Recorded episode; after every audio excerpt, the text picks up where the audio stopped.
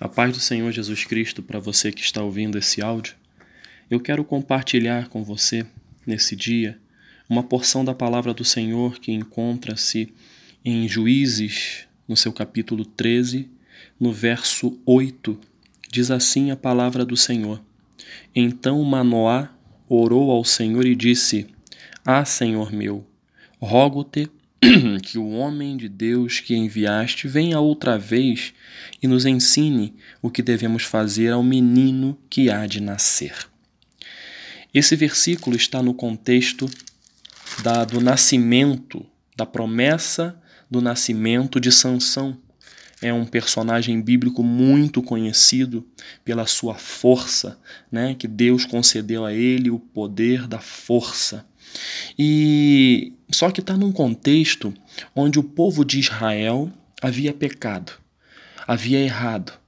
E essas atitudes fizeram com que o povo ficasse sob o cativeiro, ficassem cativos dos filisteus por 40 anos. 40 anos o povo de Deus, Israel, ficou cativo porque desobedeceu aos, aos preceitos de Deus eles saíram do caminho e Deus permitiu que essa luta, que durou 40 anos, é, acontecesse no meio do povo, para que eles viessem se arrepender. Mas o Deus que o mesmo Deus que permitiu a luta, ele também dá o escape, deu o escape. E o escape foi uma promessa, uma promessa que ele fez a uma mulher, a mulher de Manoá.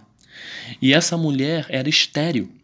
E Deus disse através do seu anjo que ela seria mãe, ela daria a luz a um filho, e esse filho, ele era chamado de Nazireu, seria chamado Nazireu, ou seja, não poderia cortar o seu cabelo, porque ali Deus fez o era o sinal da força, da, da aliança da força que Deus havia de dar a este menino, a esta criança, a este homem no futuro, para que ele fosse o responsável por livrar Israel da mão dos filisteus. E este e esta, e esta mulher tinha algumas atitudes a cumprir.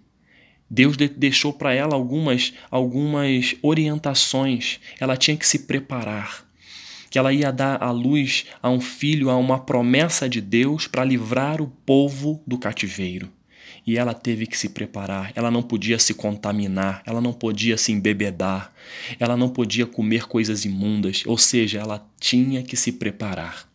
E esta mulher que recebeu que se recebeu a, a palavra do anjo do Senhor, é, ela automaticamente falou para o seu marido: eu recebi uma palavra vindo do, do eu, eu imagino que seja um anjo de Deus, ela disse. E ele me disse que eu seria mãe eu receberia no meu ventre uma promessa de Deus. E Manoá, como um homem é, com, com a visão de, é, de discernimento, de sabedoria, ele automaticamente entendeu que o que estava para vir na vida da sua esposa e na vida dele seria algo que iria transformar a história de Israel. Ou seja, uma bênção muito valiosa, algo muito que deveria ter muito cuidado para cuidar daquilo que Deus nos deu, é, os deu.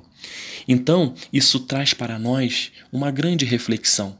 Por isso que nós lemos esse versículo, no versículo 8, onde Manoá, ele, ele ora a Deus e ele diz: Senhor, eu, eu, eu, eu te clamo, eu te suplico, eu te rogo, para que o Senhor é, envie outra vez esse anjo, para que esse anjo venha é, nos orientar, nos ensinar como nós devemos cuidar deste menino quando nascer.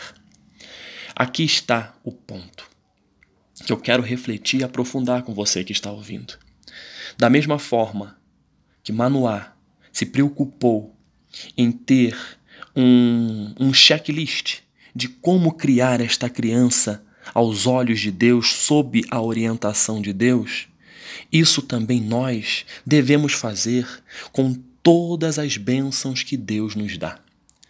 Deus nos dá grandes responsabilidades diante das bênçãos que Ele nos concede. Então hoje eu convido a você a olhar, a parar né, a refletir, a descansar, pedir a Deus discernimento e observar na sua vida tudo aquilo que Deus te deu, tudo aquilo que Deus te, te concedeu de vitória, de bênçãos, nas tuas mãos e você tem a responsabilidade de cuidar disso. Eu poderia citar vários exemplos, eu tenho certeza que você estaria nesse contexto também. Você tem a sua família, é uma bênção que Deus te deu. E o que, que você tem que fazer? Fazer igual Manoá. Senhor, muito obrigado por esta bênção, mas por favor, me ensina a cuidar da minha família. Senhor, me ensina a cuidar da minha, da minha esposa, a cuidar dos meus filhos. Senhor, me ensina. Porque isso aqui que eu tenho é valioso. Foi o Senhor que me deu, então me ensina. Esse é o primeiro ponto. Reconhecer que você precisa de Deus para administrar a sua bênção. Outro ponto, outro exemplo, é o seu trabalho.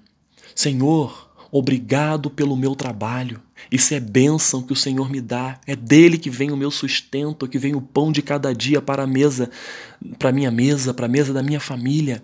Senhor, me ensina, me ensina a cuidar deste trabalho. Me dê sabedoria para que eu possa é, desenvolver o meu trabalho na plenitude, com excelência. Senhor, me dê a sabedoria para conduzir o meu trabalho, seja ele qual for, é bênção que Deus está te dando. Então, peça a Ele re, é, discernimento, sabedoria para cuidar com responsabilidade desta bênção. São tantas, são tantos exemplos que eu poderia dar. O tempo não é, não é o suficiente, porque Deus tem nos dado bênção diariamente. E assim como Manoá, sejamos humildes o suficiente para entender: Pai, eu preciso de Ti para cuidar da minha bênção. Deus também pode ter te dado bênçãos na área espiritual, dons, ministérios. E o que que você tem feito com esses dons e ministérios que Deus colocou nas suas mãos, nas minhas mãos? Você está, está agindo da sua maneira, ao seu bel prazer? Como nós estamos agindo? Deus nos convida a, a termos esta responsabilidade, sim, mas recorrendo a Ele. Que você possa entender que os seus dons, os seus ministérios, aquilo que Deus te chamou para fazer para a honra dele nesta terra, precisa da presença dele. Então faça como Manoá: Senhor, me ensina. Espírito Santo, me ajuda, porque a bênção é, é sua, é o Senhor que me deu. E, e o interessante, caro ouvinte, é que todas as bênçãos que Deus nos dá, que Ele coloca nas nossas mãos, você pode ter a certeza, o nome dele sempre será glorificado. Será glorificado. E isso ocorreu também nesse texto, para nós fecharmos essa reflexão. Deus colocou uma bênção na vida de Manoá e sua esposa, na vida de Israel. Mas ao final de tudo, é, Sansão, mesmo tendo atitudes erradas ao longo da vida dele, a promessa que Deus fez na vida de Sansão se cumpriu até o seu último dia de vida. E Deus foi exaltado no último, até o último dia de vida de Sansão. E assim será na minha vida e na sua vida. Deus sempre será exaltado, sempre será glorificado, porque nós vamos entender precisamos dele para administrarmos com responsabilidade as bênçãos que ele nos dá diariamente. Que você tenha um dia abençoado, que o Espírito Santo se revele ao seu coração a cada instante e que, em nome de Jesus, você possa ter um, uma, um dia é, extraordinário e que você realmente administre tudo que Deus lhe deu, em nome de Jesus. Amém.